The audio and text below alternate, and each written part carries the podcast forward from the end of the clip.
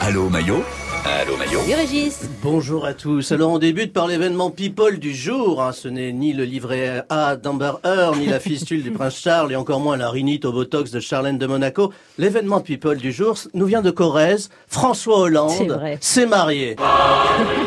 67 ans, Eh oui, oui, Fanfan et Julie se sont dit oui à Tulle.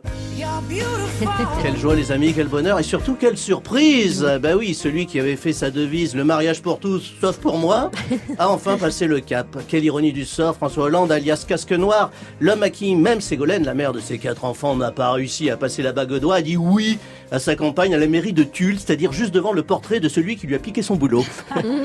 Alors pourquoi ce revirement idéologique Peut-être après avoir initié le divorce de sa famille politique, François a décidé de recomposer la sienne. En tout état de cause, on lui souhaite... euh, en faisant, en faisant un point sur le sujet qui passionne les Français, les législatives. hein. C'est vrai que la dernière fois qu'on a ressenti un enthousiasme pareil pour une élection, j'ai regardé dans mes archives satiriques, c'était 2008 pour les cantonales partielles d'un candidat dissident du Modem dans le Gâtinais. Et encore, je crois que l'appétence a été plus forte. Heureusement, pour nous distraire, on peut compter sur Elisabeth Borne.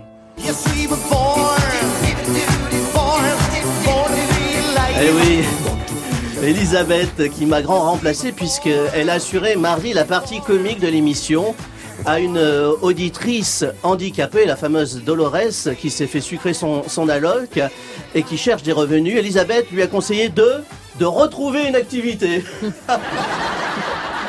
Ah, Elisabeth Borne, hein, c'est Jésus. Hein. Lève-toi et marche.